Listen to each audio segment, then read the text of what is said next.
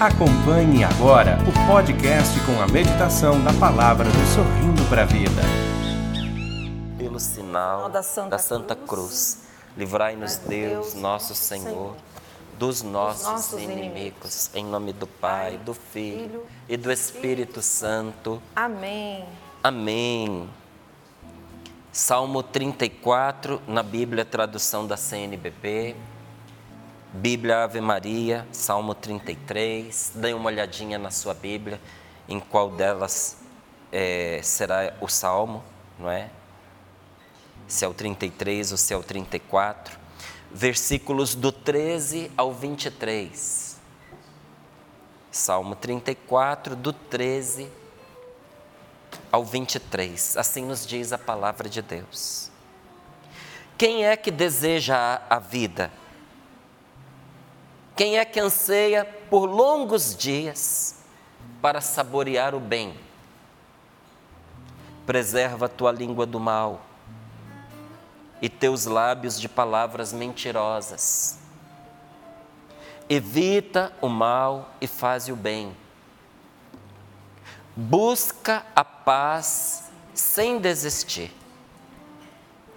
Os olhos do Senhor estão voltados para os justos seus ouvidos atentos ao seu grito de socorro. O Senhor afasta dos maus o seu rosto para cancelar da terra a lembrança deles. Os justos clamam e o Senhor os ouve. Salva-os de todos os perigos. O Senhor está perto de quem tem o coração ferido salva os ânimos abatidos. Muitas são as, as desventuras do justo, mas de todas o Senhor o livra. O Senhor preserva todos os seus ossos, nenhum só se quebrará. A malícia mata o ímpio, e quem odeia o justo será punido. O Senhor resgata a vida de seus servos. Quem nele se refugia não será condenado. Palavra do Senhor. Graças, Graças a Deus. É uma palavra que faz um convite. E o convite é para todos nós. Ninguém fica de fora. Ninguém está excluído. Esse convite é um convite, meu querido minha amiga, minha irmã querida, é um convite para você. Um convite que é entregue sob a forma de uma pergunta. Quem é que deseja a vida? Quem quer viver? Quem é que quer ter vida de verdade, vida alegre, animada, cheia de força, cheia de paz? Sentido. né? Cheia de sentido, vida que dá para chamar de vida, porque tem vida que é difícil se chamar de vida. Aquela que você olha e diz: Eu não queria ter a vida dessa pessoa. Eu não queria estar no lugar desta pessoa. Eu não sei como é que essa pessoa consegue viver assim. Isso não é vida. Não é assim que a gente diz? Às vezes a gente olhando a insistência, a teimosia de alguém em fazer uma coisa com tanto dando errado é, para cima dela por causa dela mesma, por culpa dela. Aí você olha, balança a cabeça e diz: Eu não entendo. Isso não é vida. A palavra de Deus está falando de uma vida que é aquela que todos olham e os olhos brilham. Aquela vida de Nossa Senhora, aquela vida dos apóstolos, assim que eles saíram do cenáculo. Pedro, os apóstolos, Nossa Senhora estavam no cenáculo, em oração, porque tinham matado Jesus, com morte violenta. E os apóstolos estavam angustiados, aflitos, amedrontados, e eles conversavam entre si. Se fizeram isso com o Senhor, com toda a força que ele tinha, com o poder de Deus que se manifestava é, por meio dele, com a convicção que ele tinha. com tanta gente que ele ajudou, com pessoas influentes que nosso Senhor Jesus salvou, livrou de morte, livrou de doenças graves. Se fizeram isso com ele, o que, que não vão fazer com a gente? Vão despedaçar a gente. Então eles estavam no cenáculo, enfrentando o medo pela força da oração. Mas quem enfrenta o medo vence o medo. Quem enfrenta as suas preocupações pela graça da oração vence a preocupação. Quem enfrenta a ansiedade sem jamais desistir, pela força, pelo poder da oração, vai vencer a ansiedade. Quem enfrenta males de pânico, não sozinhos, mas com Deus, vai vencer o mal do pânico, a síndrome do pânico. Quem enfrenta a depressão com Jesus ao seu lado, vai poder dizer, como muitos disseram para nós, escreveram, registraram, mandaram exames, venci a depressão pela graça de Deus. E ali, enquanto eles perseveravam em oração, na companhia de Nossa Senhora, Pedro e os apóstolos houve um derramamento do Espírito Santo sobre eles. Uma vida transbordante que arremessou, catapultou esse medo para não se sabe onde. Mas uma coisa era certa: esse medo não os dominava mais, não os escravizava mais. Porque antes eles estavam presos pelo medo. E agora, por força de Deus, pela graça do Pentecostes, pela graça do Espírito Santo, eles tinham sido libertados dessa escravidão. E Pedro sai. Pedro, que estava escondido, se mostra. Ele que falava baixinho pelos cantos com medo de ser escutado, proclama no meio da praça. Esse Jesus Cristo que vós mataste, suspendendo no madeiro, está vivo, Deus o ressuscitou, nós o vimos, nós estivemos com Ele. E o interessante, gente, não são as palavras apenas. Porque as palavras de Pedro continuam sendo repetidas e repetidas e repetidas e repetidas no decorrer desses dois mil anos ou mais. Sabe o que fez diferença? Aquilo que transbordava de Pedro. Aquela multidão que estava ali olhando para ele, olhava para ele, olhava para Nossa Senhora e comentavam: nunca vimos vida assim, nunca vimos felicidade assim. Que coragem é esta? Que palavra é esta? Que vida é essa? Para você ver que vida não se identifica com posses. Eles não tinham nada. Que vida é essa? Tanto que começaram a perguntar, irmão, o que precisamos fazer? O que devemos fazer para ter isso que vocês têm? Estavam dispostos a trocar tudo por aquela vida, por aquela força. E agora a palavra de Deus te pergunta: quem de, a, pergunta a nós, né? Quem de vocês aí deseja essa vida? Quem está cansado dessa vida para a qual se olha e diz: Isso não é vida. Quem deseja vida de verdade, vida verdadeira, vida que vale a pena, vida que faz a diferença, vida que não termina com a morte, vida que continua depois de nós passarmos pela experiência da morte. Quem quer essa vida? Quem quer vida eterna? É o que a palavra de Deus está nos perguntando e continua. Quem anseia por longos dias para saborear o bem? Porque quando se trata de desfrutar o mal, nós temos até que pedir a Deus que abrevie os nossos dias. Às vezes, do lado de uma pessoa, no leito de hospital, é caridade a gente pedir, Senhor, leva. Misericórdia. Leva esta pessoa. Eu lembro que no dia que meu pai faleceu, o padre Wagner Ferreira, às quatro da manhã, me contou que rezava por ele. Às quatro da manhã. e me contou a oração que fez ali pelo meu pai. E Deus ouviu a oração do Padre Wagner. Porque meu pai sempre foi um homem muito lutador. Isso ninguém pode tirar dele. Se tem uma coisa que eu nunca vou poder dizer ou admitir que alguém diga, que o meu pai era um homem preguiçoso, porque não teve um dia, Bonito. um dia, desde que eu nasci até o dia em que meu pai faleceu, que o meu pai não tenha trabalhado. Bonito. Meu pai trabalhou todos os dias. Meu pai é era um homem que muitas vezes viu seus projetos darem em nada mas ele nunca desistiu. Teve coisas que meu pai morreu fazendo, porque ele não desistia nunca.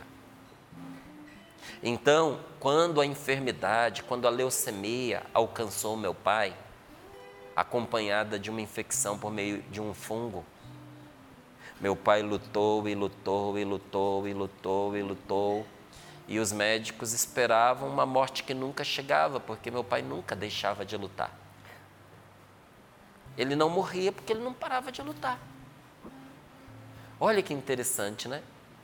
Quando você treina a vida inteira para ser um lutador, até quando você está inconsciente, você não deixa de lutar. A mente tinha parado, mas a alma lutava pela vida. Chegou uma hora que foi preciso dizer para ele: Descansa. Descansa, meu pai. Seus dias estão concluídos. E de cá, um sacerdote tão querido, tão precioso para a nossa canção nova, como é o Padre Wagner, orava ali para o meu pai e pedia: Senhor, dá-lhe a graça do descanso, acolhe-o neste momento. Então, já que ele não podia, como diz aqui a palavra, saborear o bem, porque já tinha acho que uns 40 dias que o meu pai não podia tomar água, não podia tomar um gole d'água. Era só um algodãozinho molhado para poder umedecer a boca. Gente, você consegue imaginar o que é você ficar dezenas de dias sem beber água? A sede que não, não saboreava mais o bem. Então, ter longos dias para viver na dor, na opressão, na tristeza, espizinhado por uma enfermidade, olha, às vezes é melhor que os dias se abreviem. Inclusive o Apocalipse diz que tem situações de sofrimento que Deus abrevia, senão nem a pessoa de bem aguenta. Sabia? Mas a pergunta é: quem de nós anseia uma vida longa para saborear o bem? Você quer uma vida que dure para você saborear o que é bom? Quando a gente diz aqui bem, não, não são tantos esses prazeres, porque isso é fútil, isso é pequeno. Não é que seja ruim, não se sustenta. Quando se diz aqui o bem, pense nos grandes tesouros da sua vida. E quando eu penso nos grandes tesouros da minha vida, não me vem nome de coisas, não, me vem nome de pessoas. Com certeza. É a minha querida Rosemarie, minha esposa amada. É o meu filho Rafael, é o meu filho Lucas. É a minha mãe, são as minhas irmãs. É o meu sobrinho, são os meus cunhados são os meus amigos queridos que Deus foi colocando na minha vida e me fazendo com eles uma só família. Poucos, mas bons, muito bons amigos. Sabe, tesouro de qualidade. São os meus irmãos na fé, nessa belíssima comunidade cancional. Esse é o meu bem, esse é o meu tesouro. Gente, é um bem, é um tesouro a graça que nós temos de poder evangelizar. Orar muito pelo nosso país, para que a gente tenha sempre liberdade religiosa, que a gente tenha sempre liberdade de pregar a palavra de Deus. Quantos países que estão sendo perseguidos o cristianismo sendo perseguido. Quantos lugares onde, se você sair com a Bíblia, você é preso. É um bem que nós temos e podemos desfrutar. Levar a palavra de Deus às pessoas. E levar a palavra de Deus não é qualquer coisa. É importante sim, não é? A gente levar um prato de alimento, não estamos nunca dispensados disso. Levar um remédio, nunca dispensados disso mas não tem comparação com uma palavra que é capaz de tirar a pessoa da miséria, da indigência, porque não adianta você tirar a miséria da pessoa se você não tirar a pessoa da miséria.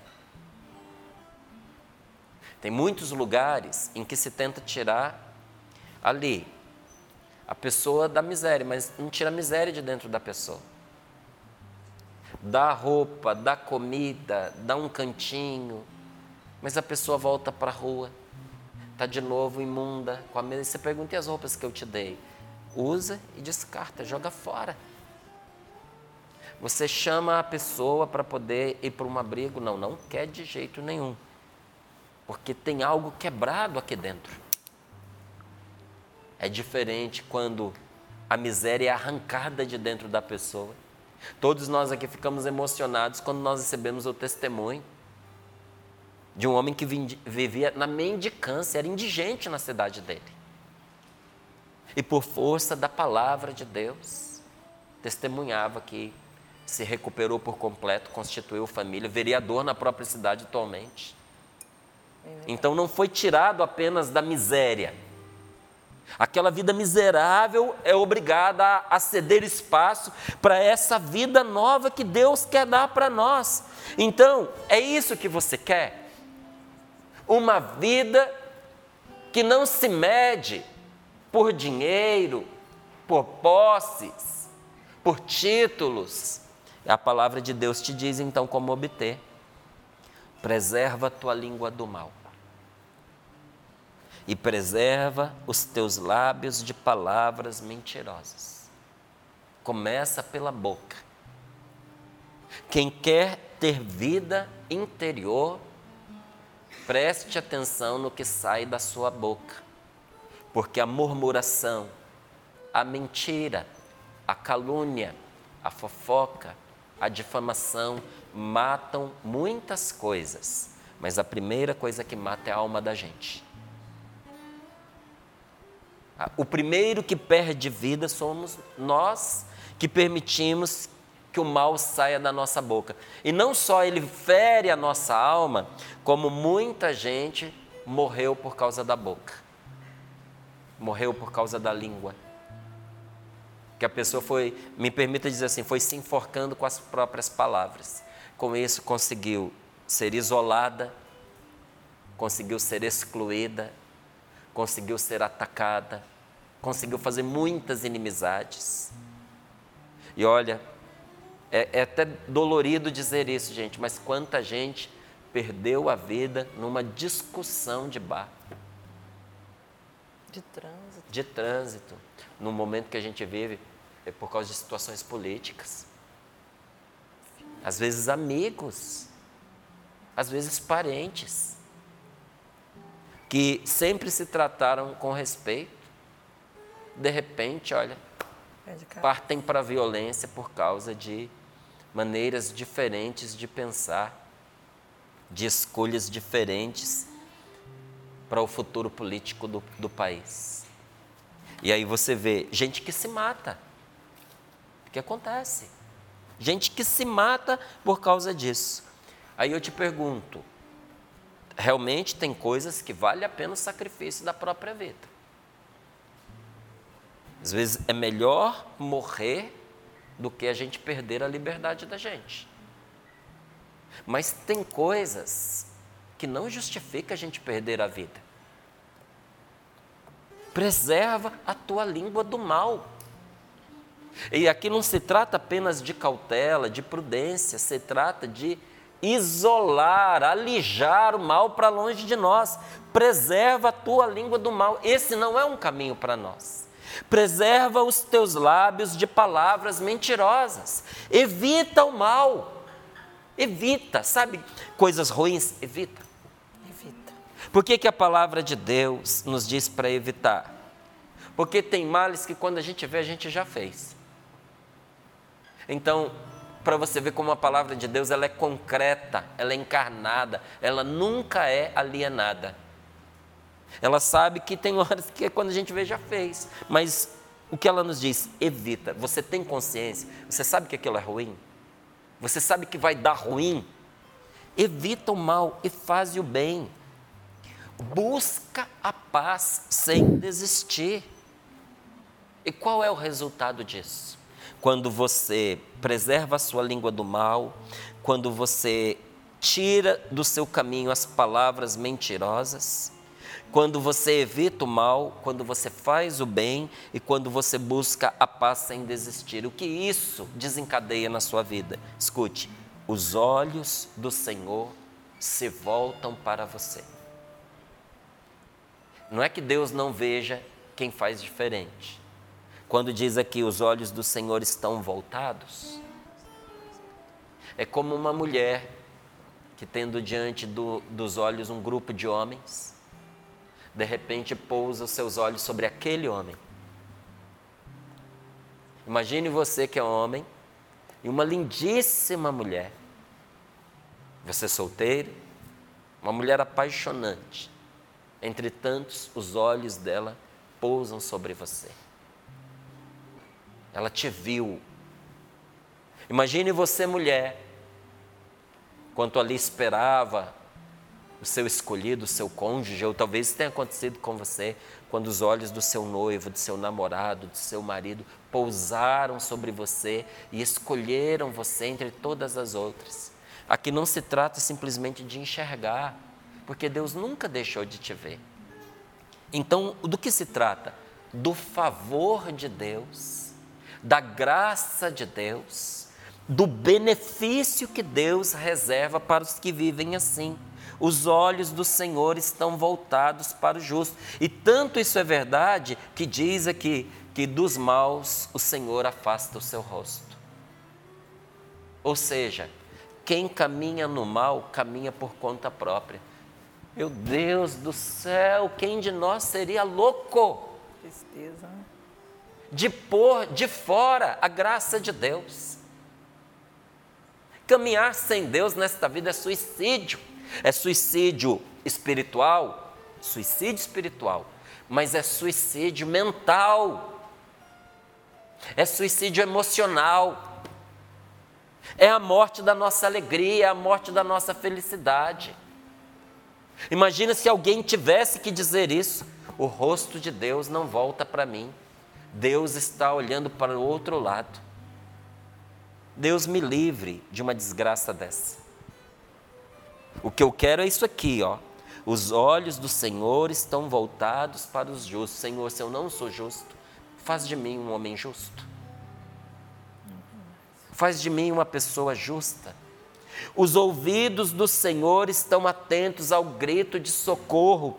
Se você não entende ou você acha difícil se entender como uma pessoa justa, então entenda o seguinte: os ouvidos do Senhor estão atentos ao grito de quem preserva a sua língua do mal, quem preserva os lábios de palavras mentirosas, de quem evita o mal e faz o bem, de quem busca a paz sem desistir.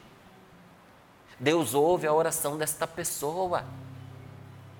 O favor de Deus está sobre ela, mas o Senhor afasta dos maus o seu rosto, para cancelar da terra a lembrança deles.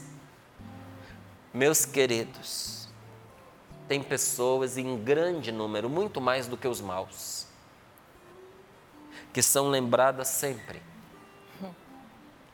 Você dificilmente lembra dos, dos maus que viveram na época de Jesus. E os que lembra é como exemplo para não, para não fazer. É, a gente não se lembra dos maus que viveram na época de São Francisco de Assis. É dele, gente nem de Santo Agostinho, nem de São Tomás de Aquino. Ninguém sabe o nome. Ninguém assim, né? Um ou outro estudioso sabe. Das, daquelas que perseguiram Santa Teresinha do Menino Jesus. Mas a memória dos justos permanece para sempre. os maus passam. Por isso que eu e você não podemos nos alinhar com as fileiras do mal. Porque nós não podemos passar para os nossos filhos. Tem que ficar a grande herança que nós podemos deixar para eles, a memória de uma pessoa de bem. Que Deus faça permanecer o nosso bom testemunho porque aqueles que caminham no mal, o Senhor afasta dele o seu rosto e nem sequer se lembram deles. Agora, os justos clamam e o Senhor os ouve. Salva-os de todos os perigos, de todos os perigos. O Senhor está perto de quem tem o coração magoado, de quem tem o coração ferido. Não é da pessoa vingativa é da pessoa machucada. Deus não abandona quem foi ferido, Deus não abandona quem está abatido no seu ânimo, quem está desanimado, mas está ali tentando, sabe? Não desistiu, está desanimado, mas não desistiu, está ali. O Senhor não abandona, o Senhor salva esta pessoa. E essa frase aqui, esse versículo para mim ele é uma chave de respostas para muitos de nós. Versículo 20: Muitas são as, deve, as desventuras do justo, mas de todas o Senhor o livra. Sabe o que é desventura? Má sorte. Eu olhava no dicionário, está escrito ali como má fortuna. Então é uma herança ruim Deus Sobrou para o cara uma fortuna. Só que é péssima, é má. É que nem o pai que morre e deixa dívida. Herança ruim. Né? Morre e deixa inimigos. Que herança? Você quer uma herança dessa? É má fortuna. E olha, é, muitas são as desventuras. Desventura também é mau destino. Como assim mau destino? Gente boa também dá com os burros na água. É isso que esta palavra está nos dizendo. Que mesmo o justo, muitas vezes, verá os seus projetos darem com os burros na água. Muitas vezes vai topar com uma sorte. Muitas vezes vai herdar uma má fortuna. Vai cair no colo dele um negócio que ele não queria. É ausência de felicidade. Mãe. Ausência de felicidade. Muitas são as desventuras do justo. Pessoas boas sofrem. Mas leia aqui em seguida. Mas de todas as desventuras, o Senhor o livra. Gente boa me permita dizer aí, usar uma expressão aqui popular, passa por duros perrengues. Gente boa passa por maus bocados, mas de todas essas coisas os livra o Senhor. Passa porque enfrenta e passa porque passa. Você passa por isso porque você enfrenta isso. E você passa por isso porque isso vai ficar para trás porque o Senhor livrará aqueles que são seus. Agora é preciso fé para entender esta palavra. É preciso fé para acreditar e é preciso fé para tomar posse disso. Deus nos deu uma arma poderosa. Deus nos deu uma solução constante. Deus nos deu uma vitória, diz a palavra do Senhor, que vence o mundo.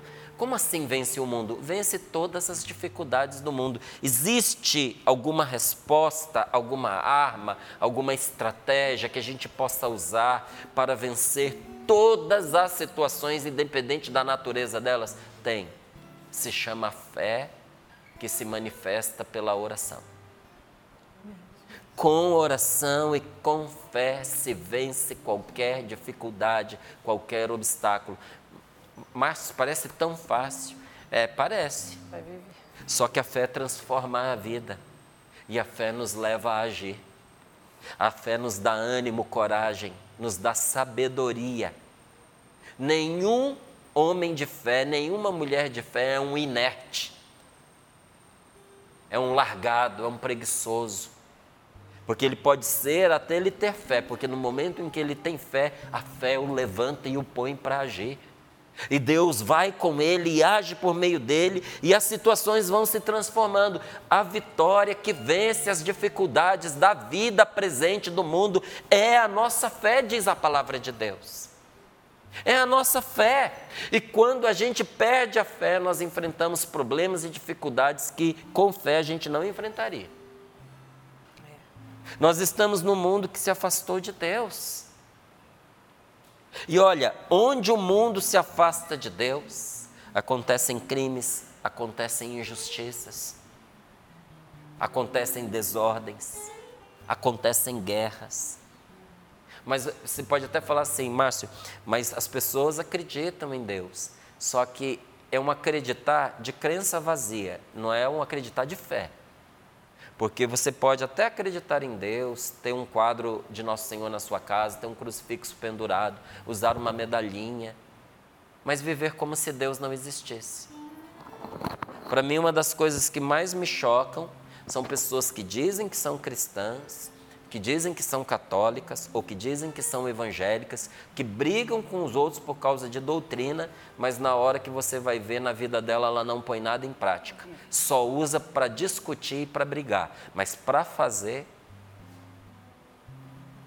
Aí você vê a pessoa dizendo assim: nada dá certo para mim, a minha vida é uma porcaria, eu sou uma pessoa de Deus e não acontece nada. Aí você pergunta para ela: mas você vive os mandamentos?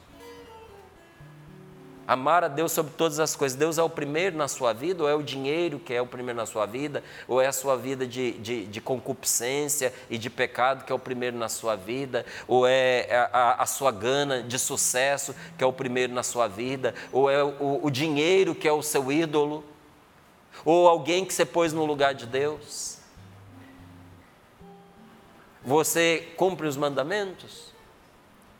Não é? Não tomar o nome de Deus em vão. Na hora da dificuldade, você blasfema, você pragueja, você vira e diz: Eu não sei porque que eu estou é, buscando a Deus, porque nada de bom acontece na minha vida. Você respeita o seu pai, você respeita a sua mãe, você tem amor por ele, você vai ver: opa, opa, opa. Falar é fácil mesmo. Tem gente que diz assim: Eu não preciso me confessar porque eu nunca matei ninguém. Será? Não matou de dar tiro, não matou de dar facada, mas foi matando de tristeza. Gente, viver uma fé só de palavras, até quem não acredita em Deus vai viver. Mas o que transforma a nossa vida e nos traz felicidade é viver a nossa vida em coerência. Precisa ter coerência com aquilo que a gente professa. Porque se a gente não tiver coerência, você vai gostar da canção nova só enquanto ela diz o que você quer ouvir. Estou amando a canção nova, adorando a canção nova, melhor canal do mundo. Só falo o que eu quero ouvir. Mas acontece de dizer alguma coisa que a pessoa não quer ouvir, estou pensando seriamente se eu vou continuar ajudando. Não, não é possível. Esse povo, não, que decepção, que tristeza. Meu amigo, isso aí realmente separa, divide as águas. Porque a canção nova, ela não existe para levar palavra própria. Ela existe para levar a palavra de Deus. E se está em conformidade com a palavra de Deus, a canção nova precisa proclamar. E se não está em conformidade com a palavra de Deus, a canção nova não tem o direito de levar. Então, nunca se escandalize quando você ver uma obra evangelizadora de verdade, se ela for verdadeira, se ela for legítima, desagradar as pessoas. Porque nem nosso Senhor Jesus Cristo conseguiu agradar todo mundo. Mas eu vou lhe dizer, aqueles que mesmo desagradados foram com, eles, com ele encontraram a vida. Se salvaram. Mas Márcio, mesmo desagradado? Sim. Eu estava tomando banho, me preparando para vir para cá. E eu pensava comigo, como é que o amor nos salva? até mesmo quando a gente não acredita no que vai fazer. E lembrei de São João dizendo para os discípulos, para os apóstolos, com tristeza. Gente, São João estava triste. Virou para Pedro, virou para Tiago, para os outros que estavam ali e disse: Vamos, desçamos e morramos com ele. Ele vai entrar em Jerusalém, ele está sendo perseguido, ele vai ser morto. Vamos morrer com ele. Tentaram convencer Jesus a não ir, não conseguiram. Mas o amor que João tinha por Jesus era tão grande Medida, né? que não valia a pena fazer diferente do que Jesus queria. E o que, que aconteceu? Teve dois ali. Um que fez, mesmo sem querer, o que Jesus disse para fazer, que foi João. João estava do lado de Jesus na cruz, aos pés da cruz. João é, ceou com Jesus. João viu Jesus ressuscitado. Porque foi com Jesus, mesmo naquilo que aparentemente ele não concordava. Teve outro que disse que estava tudo bem. Foi lá até deu um beijo no Senhor. João estava contrariando Jesus, dizendo: Não vamos, nós vamos morrer. Já que o Senhor vai, então a gente vai junto, mas vamos, vai todo mundo morrer. Judas não. Judas fingiu que fazia o que Jesus pedia, mas fez o que ele queria e fez da cabeça dele. E com um gesto de carinho, traiu o Salvador. Qual foi o destino de Judas, minha gente? Foi o desespero. Deixa eu dizer uma coisa a você, que às vezes tem dificuldade em entender o que a palavra de Deus te pede mas o Espírito Santo já colocou no seu coração um amor por Jesus igual ao de João. Desça e morra com Jesus. Se é de Cristo, nem que seja para pagar com a vida, vá até, até o fim, porque você vai encontrar a ressurreição. Mas se não é de, de Deus, salta fora.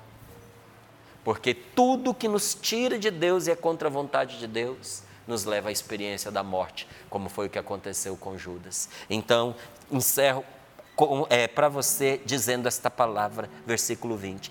Muitos são as desventuras dos justos, muitas, muitos são os desgostos de um homem, de uma mulher de bem, mas de todas as desventuras, o Senhor o livra.